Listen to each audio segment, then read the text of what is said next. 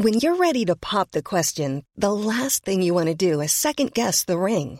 At Bluenile.com, you can design a one of a kind ring with the ease and convenience of shopping online. Choose your diamond and setting. When you find the one, you'll get it delivered right to your door. Go to Bluenile.com and use promo code LISTEN to get $50 off your purchase of $500 or more. That's code LISTEN at Bluenile.com for $50 off your purchase.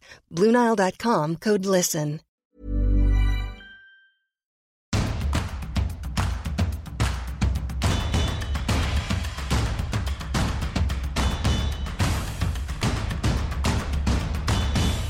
Bonjour à tous et bienvenue dans Tour d'Europe, votre podcast sur l'actualité du football européen. Je suis Cyril Morin, journaliste à Eurosport et c'est la dernière de cette année 2023. Et pour la dernière, on démarre hein, évidemment avec euh, la Ligue 1 et le Paris Saint-Germain qui a connu une semaine euh, frustrante. Après son nul face à Dortmund, euh, un nouveau nul à Lille, un partout. Cédé à la dernière seconde ou presque. Ce PSG est-il suffisant? On posera la question à Elton Mokolo.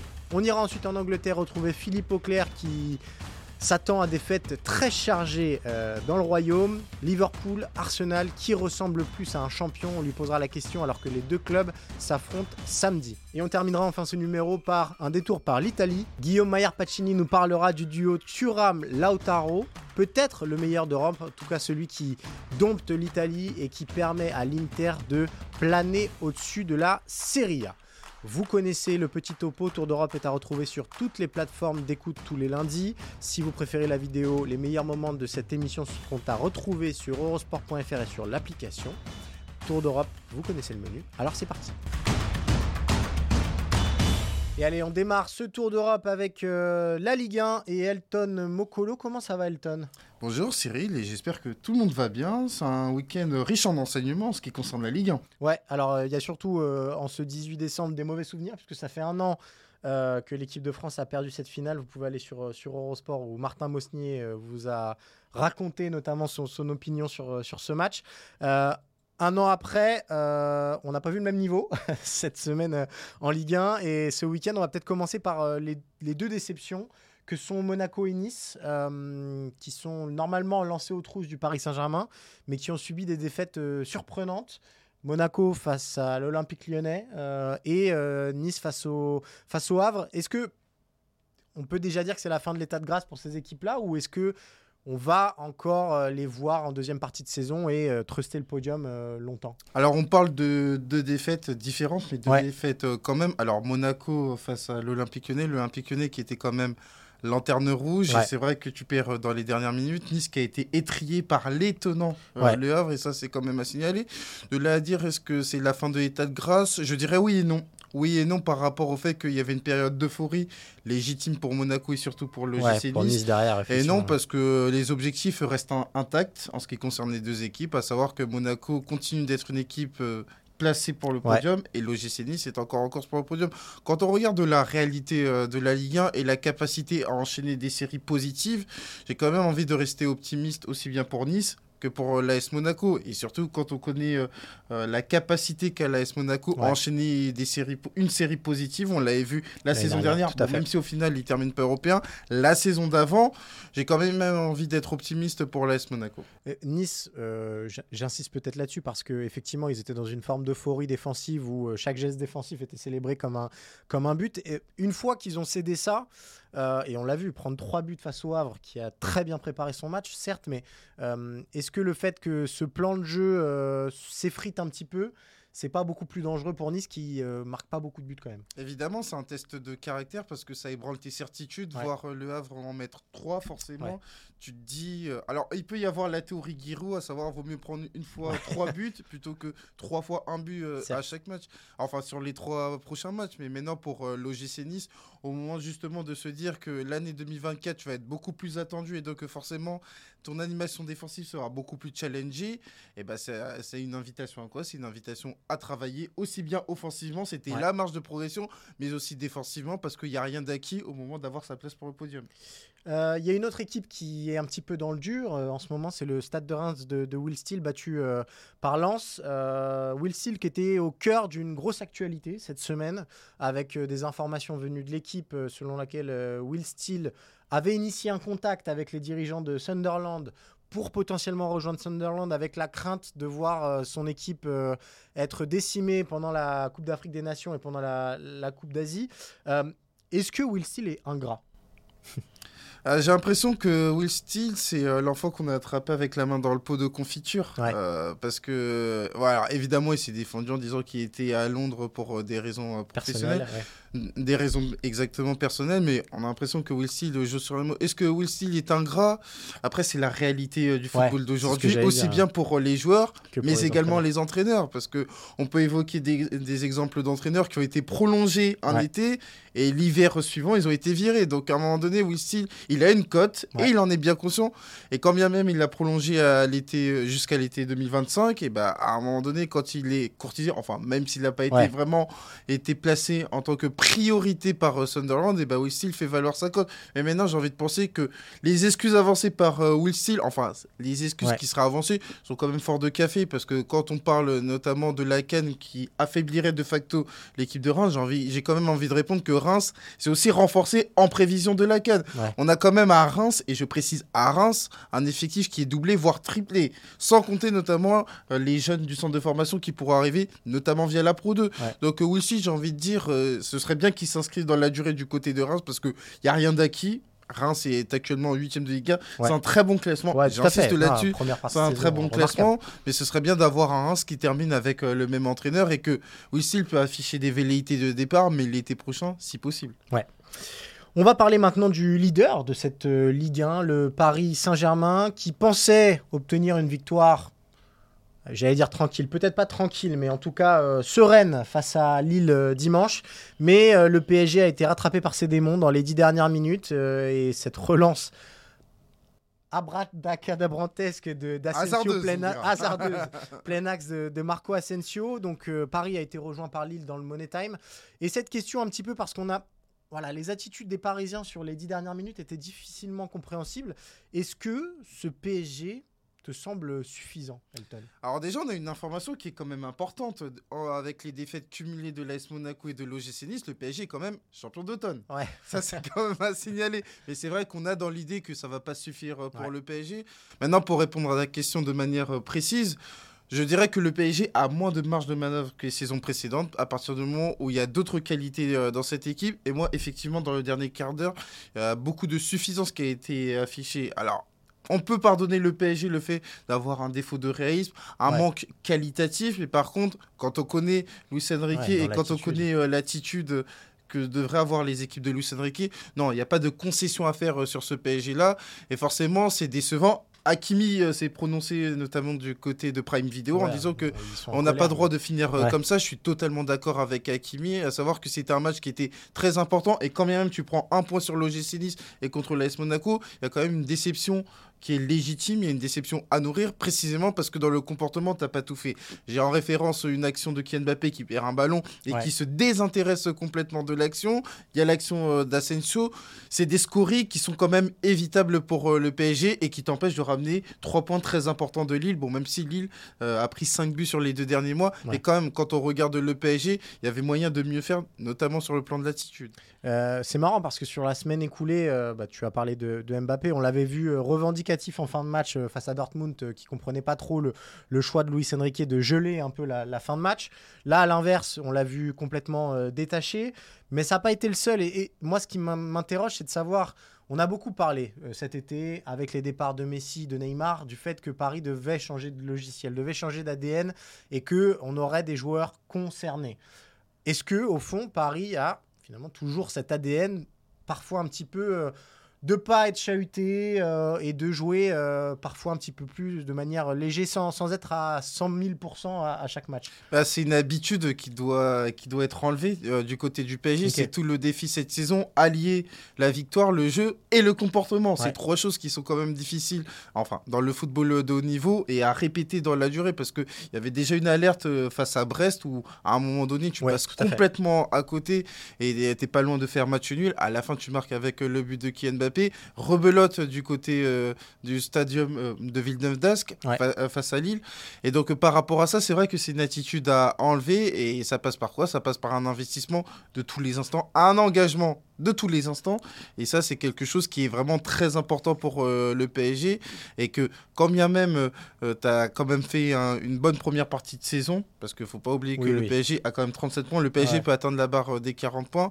On attend du PSG, au niveau de l'attitude, un engagement de tous les instants pourquoi quand on écoute Luis Enrique, depuis le début de saison, euh, il est très positif en conférence de presse, euh, souvent sur l'attitude de ses joueurs. Alors, il y a eu parfois des petits épisodes avec Kylian Mbappé, mais il dit souvent que j'aime beaucoup ce groupe, j'aime beaucoup l'investissement qu'ils mettent au quotidien. Pourquoi euh, Luis Enrique est pas un peu plus direct, peut-être face aux médias, pour dire, bah là, alors il dit parfois, j'aime pas les fins de match où il n'y a pas de contrôle, mais c'est peut-être pas suffisant pour faire passer des messages et dire, là, les gars, il va falloir être beaucoup plus investis et concentrés. Pourquoi on a un Luis Enrique, pardon, presque trop gentil. Alors déjà, j'ai euh, parlé du Stadium Nord de Videvdas, que ça m'a rappelé les souvenirs d'avant, alors qu'évidemment, c'est le stade de Pierre Mauroy. Maintenant, pour revenir sur Luis Enrique, j'ai le sentiment que dans les moments, entre guillemets, compliqué, c'est-à-dire une défaite comme face à Newcastle, ou alors euh, un match nul qui serait quand même euh, dérangeant. Ouais. Luis Enrique est davantage dans la défense de son groupe, parce que hier, il, a, il s'est plutôt attardé sur les 80 premières minutes, qui ont été euh, vraiment à l'avantage du PSG, et les 10 dernières minutes, même si encore une fois, il l'a pas ignoré, il a quand même atténué ça. Mais c'est vrai que du côté de Luis Enrique, de par rapport à ce qu'on attendait de lui, on attendait de lui que ce soit davantage un coach qui fasse beaucoup plus de rappel à l'ordre. Mais j'ai vraiment le sentiment que Luis Enrique est dans la protection euh, de son groupe et c'est davantage dans la victoire qui va s'exprimer euh, avec des termes un peu plus revendicatifs. J'ai référence à Kylian Mbappé euh, lors du match contre Reims. Et par contre, dans les moments entre guillemets un peu plus compliqués, même si encore une fois, il faut préciser, c'est un match contre le quatrième de Liga. je sais très bien que c'est le PSG, je sais très bien que le PSG est attendu à chaque match avec une victoire à la fin et si possible avec la manière. Mais encore une fois, Luis Enrique euh, a cette approche-là tout n'est pas perdu entre guillemets pour euh, le PSG et qu'il faut davantage euh, signaler l'investissement sur les 80 premières minutes. Ouais, ouais, je parlais aussi beaucoup de la Ligue des Champions finalement où il y a eu deux défaites qui étaient un petit peu embarrassantes et où Luis Enrique a toujours semblé soit prendre un peu la foudre pour lui, soit ne pas vouloir bah, pointer du doigt ses joueurs. Euh, on va revenir sur la Ligue des Champions parce que malgré tout, c'est quand même l'enseignement majeur de cette semaine euh, avec Paris, cette qualification en huitième de finale. Il y a le tirage au sort qui va avoir lieu dans, dans quelques minutes. Euh, Enrique a dit, peu importe la deuxième place, on sera bien meilleur en février. Est-ce que tu crois à cette thèse-là, sachant que on voit quand même que sur le papier, bah voilà, un Randall Colomwani dans une équipe de possession, ça fait moins sens qu'un Randall Colomwani dans une équipe de transition. Est-ce que l'effectif est bâti pour ce que veut faire Luis Enrique Est-ce que tu crois vraiment à une montée en puissance possible du Paris Saint-Germain? La déclaration de Luis Enrique en décembre 2023 me fait penser à une déclaration de Luis Enrique en décembre 2014 quand il était entraîneur du Barça. Il avait dit la même chose en expliquant qu'il y a beaucoup d'équipes qui voudraient éviter le Barça.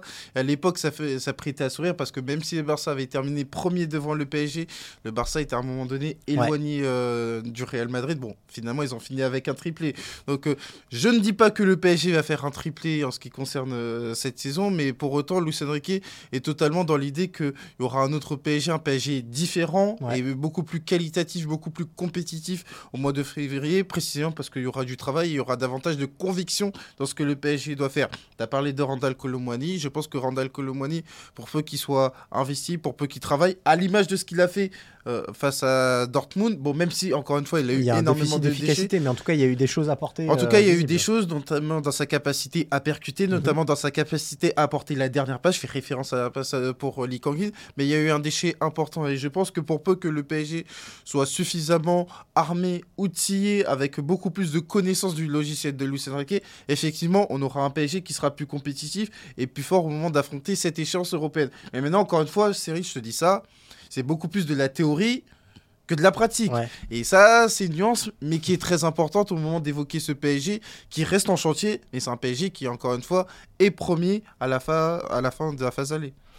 Eh ben, merci beaucoup Elton pour ce point euh, très précis sur le Paris Saint-Germain. Rendez-vous sur Eurosport pour connaître évidemment l'identité euh, bah, du club qui affrontera le Paris Saint-Germain en huitième de finale. Euh, nous, on va quitter la France et on va aller en Angleterre. Et allez, on atterrit en Angleterre, on retrouve Philippe Auclair, notre correspondant au Royaume. Euh, what's up, my dear euh, Philippe? Eh ben, euh, bonjour à vous. Euh, bonne tasse de thé à tous et à toutes. Bien sûr. Euh, WhatsApp, bah écoute, c'est marrant, c'est un week-end où il n'y a pas eu d'énormes, énormes surprises, mais il s'est passé des choses très intéressantes et sans doute qui vont avoir un gros impact sur la suite de la compétition. Ouais. Même si on n'a pas eu d'énormes chocs. Hein. Le fait que Liverpool fasse match nul contre Manchester United dans un derby, c'est pas vraiment un choc. Le fait que Crystal Palace fasse des misères à City, on l'a déjà vu, le fait que Arsenal s'impose, etc. C'est pas nouveau, mais tu mets tout ça ensemble et finalement, ça commence à prendre forme. Ouais. Alors, on va parler euh, longuement d'Arsenal et de Liverpool juste après. On va peut-être revenir d'abord sur euh, l'événement euh, du week-end. Malheureusement, c'est le malaise de Tom Lockyer, j'espère que je le prononce bien sur le, terrain de, sur le terrain de, Bournemouth, le, capitaine de Luton. Qu'est-ce qui s'est passé tout simplement? Est-ce que tu peux nous, nous, en dire plus? Écoute, arrêt cardiaque, euh, on sait que c'est malheureusement quelque chose dont, euh, auquel les footballeurs euh, sont malheureusement prônes, mmh. plus souvent que le reste de la population, du fait de leurs exertions sur le terrain, sans moindre doute. Mais, et donc Locker, qui avait déjà eu un, accident du même type, l'an dernier, mais il avait ensuite été soigné, il avait eu une opération. On avait, semble-t-il, euh, identifié le problème cardiaque qui faisait qu'il avait eu ce, malaise. Qu'est-ce qui est plus qu'un malaise? Il aurait pu laisser sa vie. Et il était donc revenu. Il était même revenu en équipe du Pays de Galles. Et puis là, donc, il s'est effondré. Euh, immédiatement, on a su que on a su qu'il s'agissait de quelque chose de très très grave. Il est encore à l'hôpital, il est dans un état stable, il est conscient, euh, mais il est passé tout près, tout près de la mort. Et en fait, si les stades anglais n'étaient pas équipés comme ils le sont maintenant, et si les, les protocoles médicaux et process médicaux n'avaient pas été mis à jour comme ils l'ont été, eh bien, nous aurions un autre joueur qui aurait sans doute succombé sur la, pelouse. C'est un sujet euh, extrêmement douloureux et extrêmement difficile à, traiter, mais bon, euh, que le football devrait peut-être prendre encore plus sérieusement qu'il ne le prend. D'ailleurs, ça, ça, sera le sujet de ma, de ma chronique euh, cette semaine, hein, Cyril, parce que malheureusement, il ne s'agit pas d'un incident isolé. Euh, il y a une stat absolument effarante euh, que j'ai lue justement ce week-end, posant des questions sur la fréquence de ces accidents. Et une étude a été faite par l'AFA qui recensait 647 de ces décès parmi des, joueurs de football ah oui, euh, sur une période relativement brève. Donc euh, c'est un, un, un, vrai gros sujet. Fort heureusement, l'assistance était là. Donc, a été, a pu, on a pu venir à son secours. Le match a été abandonné, comme sans doute les joueurs n'étaient pas dans un état euh, propice à, à, continuer. Bon, souhaitons-lui bonne chance et, et souhaitons que les clubs de football prennent conscience et toutes les ligues de football prennent conscience de, la gravité de ce problème et de la fréquence avec laquelle ces accidents arrivent sur les terrains. Yes. Euh, on va revenir aux, sportifs, euh, Philippe, puisqu'il s'est passé des choses. Donc, ce week-end euh, en Première Ligue, Arsenal s'est imposé face à Brighton. Liverpool a été tenu en échec par un Manchester United minimaliste, on va dire, mais au moins solidaire, ce qui était pas si euh, fréquent cette saison. Et pendant ce temps-là, Manchester City a encore, euh, s'est encore pris les pieds dans le tapis face à Crystal Palace, ce qui nous donne cette nouvelle euh, hiérarchie au sommet de la Première Ligue. Arsenal leader, 39 points, Liverpool à 38, Aston Villa à 38 et Manchester City à 34. je sais que tu vas me dire non, mais je, je te pose quand même la question, Philippe. Est-ce que c'est trop tard pour Manchester City d'ores et déjà avec 5 points de retard sur Arsenal? Si on ajoute Aston Villa et Liverpool à l'équation, peut-être bien. Ah. Parce que le problème, c'est le problème, le problème, c'est ça. Le problème, c'est que si c'était un mano à mano, Arsenal-Manchester City comme on a eu la saison dernière, je te dirais bon, vu les ressources de City, Kevin De Bruyne va revenir, ça va faire un bien immense à cette équipe. John Stones est de retour. Euh, l'effectif va sans doute être renforcé, j'imagine, encore au mois de janvier. Alors certes, ils ont euh, une certaine Ligue des Champions qui va les occuper beaucoup, mais ça va occuper beaucoup Arsenal en même temps. Ah mais d'un autre côté, je me dis, euh, ouais, si c'était un mano à mano, ça pourrait être une répétition du scénario de l'année dernière.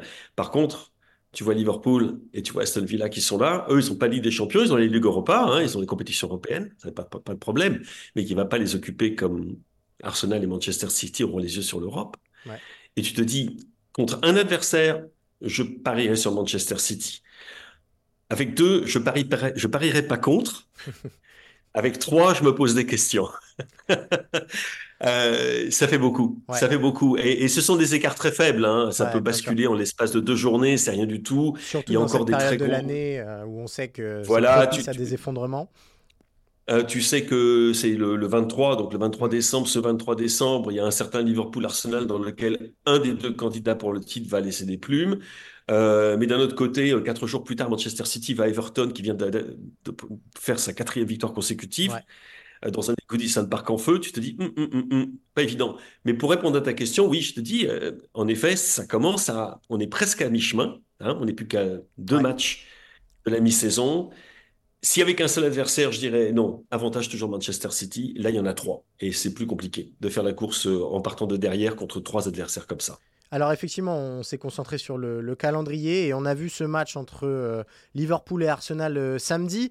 On, va se concentrer sur ces deux équipes-là finalement, Philippe, parce que bon, Aston Villa réalise une saison époustouflante, mais si on devait miser tout notre PEL, peut-être qu'on les mettrait davantage sur les Gunners et sur les Reds que sur, que sur les Villains. Est-ce que entre ces deux équipes-là, toi, tu vois une équipe plus forte que l'autre? Je ne sais pas si le terme est adapté, mais en tout cas plus complète et plus résistante dans la durée que, l'autre. Alors, j'en vois une qui fonctionne mieux, euh, qui est Arsenal. D'accord.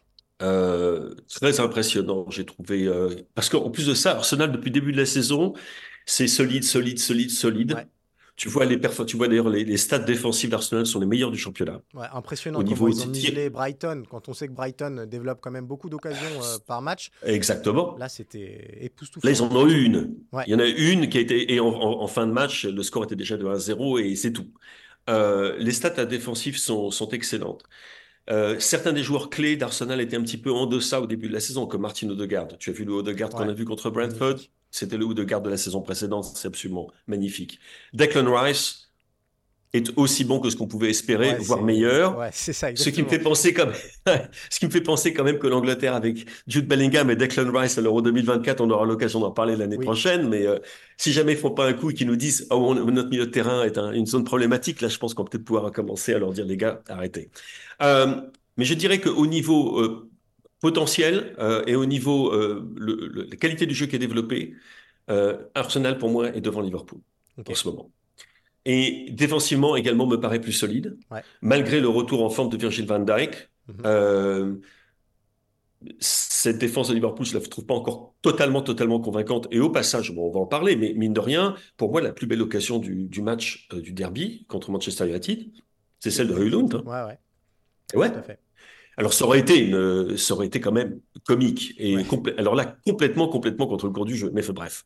Mais tu sens que cette équipe d'Arsenal qui défensivement est super solide, elle n'est pas encore au top. Elle n'est pas encore au top. Il y a encore des, choses à régler. Euh, il lui manque peut-être sans doute un deuxième avançant de très très grande qualité. Edin Ketia, malgré tout cette bonne volonté, malgré le hat-trick qu'il avait qu'il a marqué il y a quelques semaines, c'est pas la classe de Gabriel Jesus et il y a, y a personne derrière. Alors que tu regardes le tu regardes, oui, pour suppléer, euh, tu regardes, tu regardes euh, Liverpool, euh, tu vois Gakpo, tu vois Diaz, tu vois, tu vois Darwin. bon, il y a, y a largement Jota, il y a largement de quoi faire. À ce niveau-là, Liverpool est supérieur, mais au niveau de l'unité, Arsenal me paraît quant à moi plus solide. Et donc, je les mettrais un petit peu devant en ce moment, ce qui, franchement, me surprend moi-même. Mais, et franchement, si jamais je dis ça, c'est parce que c'est à cause de la progression de certains joueurs qui continuent.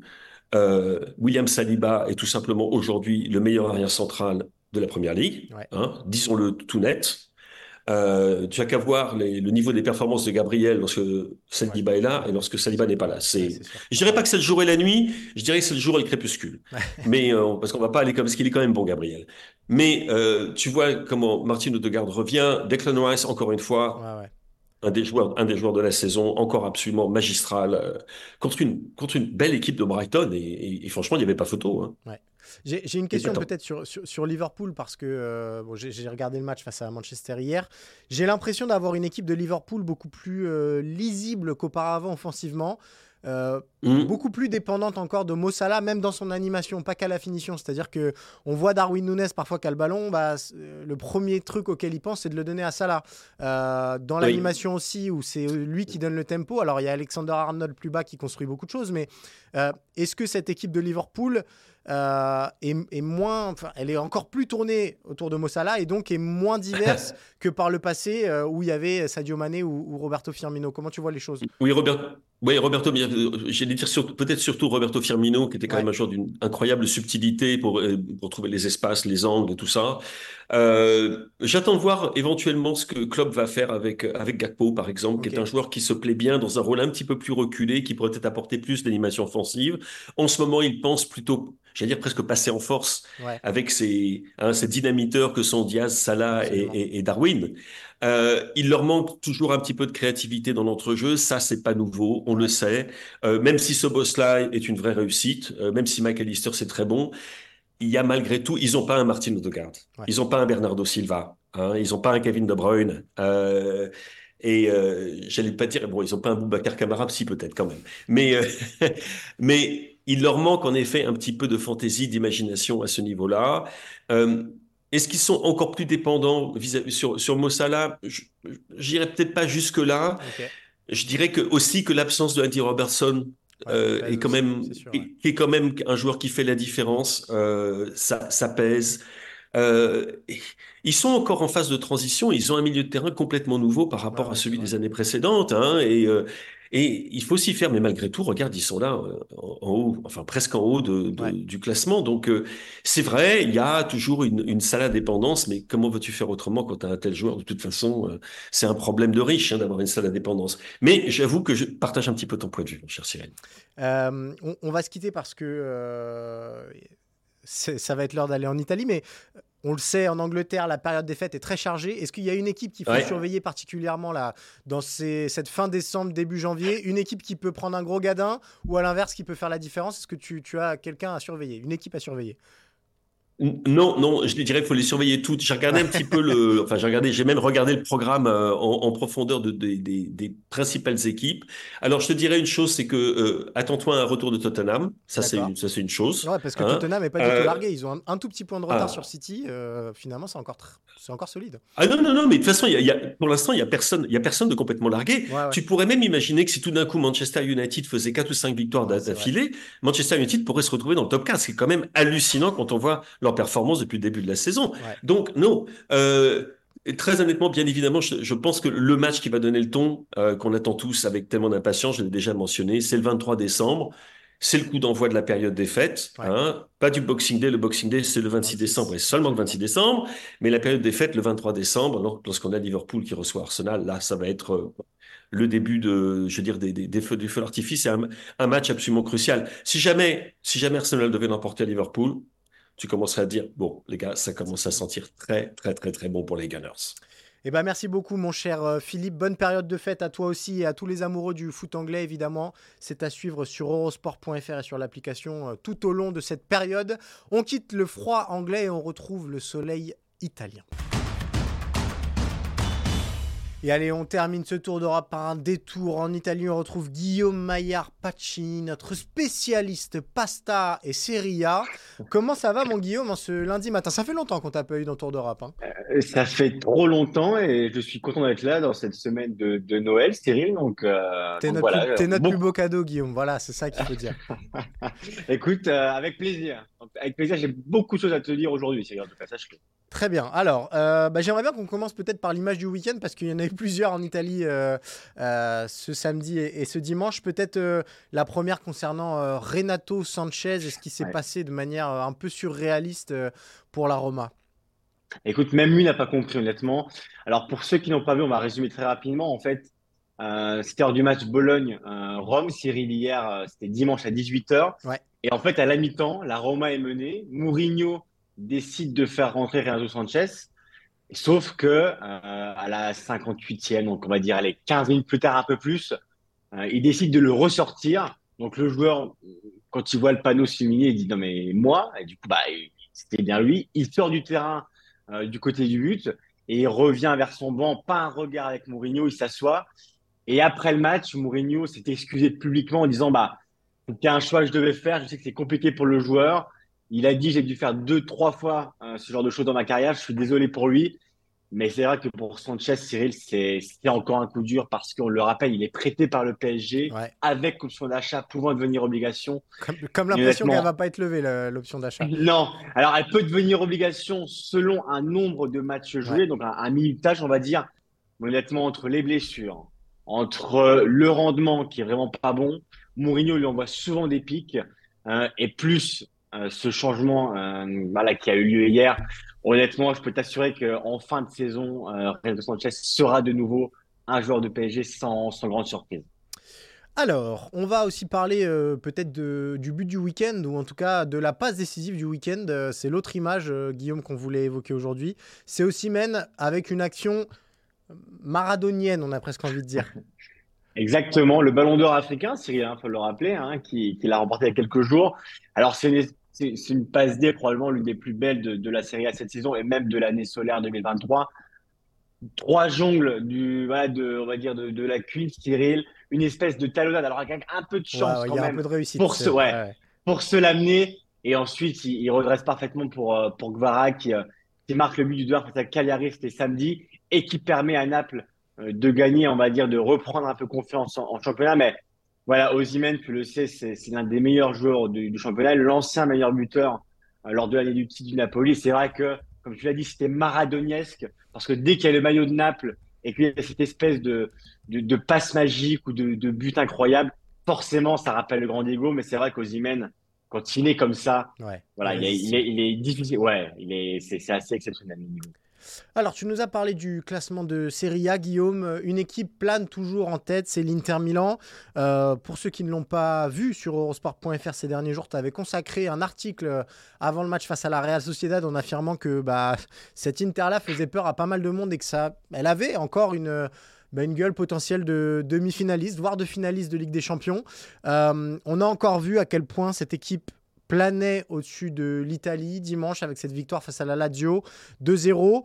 Euh, L'Inter a souffert, mais l'Inter est clinique devant et c'est illustré par ce duo incroyable entre Lautaro Martinez et Marcus Thuram. Raconte-nous un peu tout ça. Bah écoute, déjà l'Inter, c'est une équipe, c'est vraiment, c'est, en Italie on appelle ça un peu le char armé. Tu sais, c'est un rouleau compresseur qui roule sur tous ses adversaires, il bat tous les gros. Euh, honnêtement, c'est assez impressionnant. Hein. vu l'Italie, la performance de l'Inter et la saison vraiment qui est en cours. Ils ont fait un petit trou, c'est le premier avec la Juve. Ils ont plus 4 points. Euh, et surtout, tu l'as dit, euh, le duo Turam-Lautaro.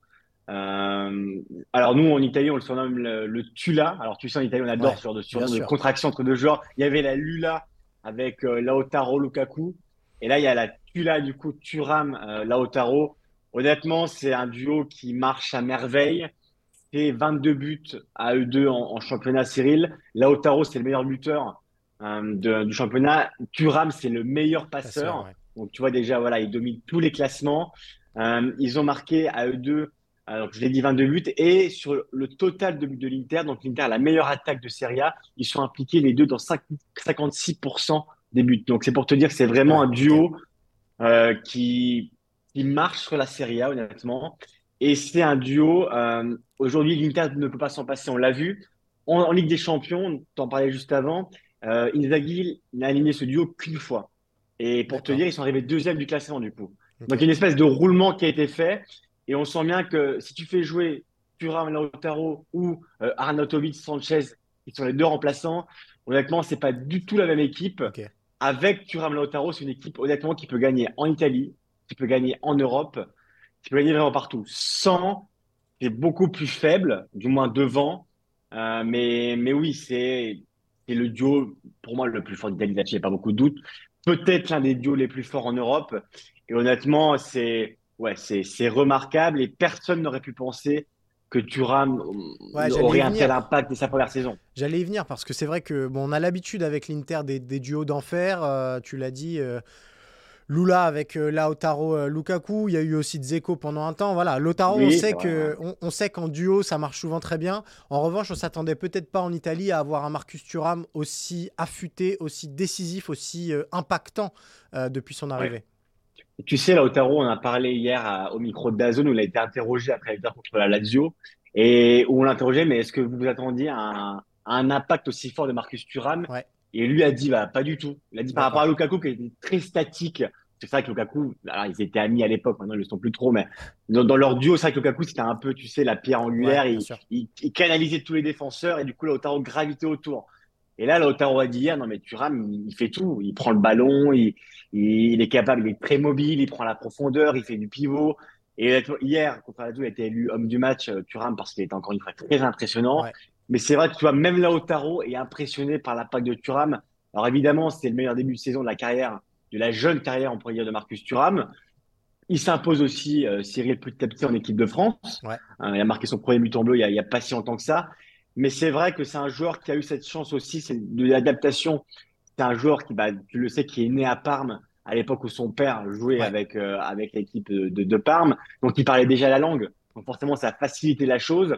L'Inter est parvenu à l'arracher à la Milan qui semblait quand même pouvoir le recruter, mais il y avait une espèce de, de pacte entre les dirigeants de l'Inter et Thuram et ça a fait que, bah, que Marcus a décidé. Ouais, Thuram l'a longtemps expliqué. Hein, c'est que ça faisait plusieurs années que l'Inter euh, lui tournait autour, plusieurs années qu'il voyait en lui un vrai numéro 9, contrairement à d'autres entraîneurs qui l'imaginaient peut-être plus sur un côté. C'est pour ça que son choix s'était porté sur l'Inter. Ouais, et notamment pendant sa blessure, où les gens de l'Inter l'ont accompagné, ils l'ont aidé, ils prenaient des nouvelles, et ça, ça l'a marqué en, bah, positivement. Et, et, non, honnêtement, euh, Marcus Thuram, c'est une déflagration en Serie A et et encore une fois, tu vois, tout à l'heure, je lisais la presse italienne. Aujourd'hui, euh, lundi, le lendemain de la pour Ronaldo, tout le monde est impressionné parce qu'il est capable de donner. C'est le meilleur passeur. Euh, il a 7 buts en, en série avec 6 passes décisives. Donc, euh, c'est probablement la plus grande surprise de, de ce, début de saison, tellement c'est voilà, c'est vraiment impressionnant de la part de Thuram. Et le duo vraiment avec Lautaro, ouais, c'est ça aide dans ce rôle au compresseur qu'est l'Inter et qui aujourd'hui honnêtement est lancé vers vers le Scudetto euh, qui serait le premier de, bah, de Simone Inzaghi en tant qu'entraîneur et peut-être même ancien, Cyril, parce que, parce que l'Inter aujourd'hui, elle a fait finale la semaine dernière. Alors elle est arrivée deuxième en phase de poule, c'est vrai, mais voilà, c'est c'est un deuxième qu'il faut pas tirer. Ouais, ouais, c'est un, ah deuxième qu'il faut pas tirer. Ah, ah, ouais. Je peux vous dire que dans les grands clubs européens, ils regardent un petit peu évidemment le, Paris Saint-Germain avant ce tirage au sort ce, lundi, mais aussi l'Inter qui est vraiment euh, bah, le, Alors moi, Cyril, honnêtement, si, j'étais une grande équipe, je préfère tirer aujourd'hui le. Ouais, bien sûr. Ouais, je préfère tirer le PSG aujourd'hui que, que l'Inter, parce que l'Inter, même Guardiola l'a dit, il avait dit en finale euh, c'était hyper compliqué. Tu te souviens, hein, contre City, ça avait été hyper dur. Simone Inzaghi est un très bon technicien. Là, c'est, alors voilà, ça, va être un peu son couronnement s'il gagne le titre, mais aujourd'hui, quand on voit un peu le PSG qui est un peu, on va dire, en, voilà, qui est en train d'un peu de, voilà, faut que la mayonnaise prenne encore avec Lucien Enrique. L'Inter, vraiment, les tirer en tant que deuxième, c'est hyper compliqué pour n'importe quel premier. Donc, euh, voilà, j'ai pas beaucoup de doutes sur le fait que l'Inter puisse aller très loin dans cette, euh, cette série. Eh ben, merci beaucoup, mon cher Guillaume. On en profite pour te souhaiter de, belles fêtes et on en profite pour souhaiter de belles fêtes aussi euh, à tous nos auditeurs du, podcast et à tous ceux qui regardent les vidéos de, Tour d'Europe euh, tous les lundis. Tour d'Europe va faire une grande pause puisque Tour d'Europe reviendra pour le mois de février, le retour de la compétition européenne et des compétitions européennes, en l'occurrence la Ligue des Champions, la Ligue Europa et la Ligue Europa Conférence. D'ici là, vous retrouverez sur Eurosport euh, bah, des vidéos débriefs, Mercato, puisque vous le savez, en janvier, il y a du Mercato. Portez-vous bien, passez de bonnes fêtes et suivez le football européen.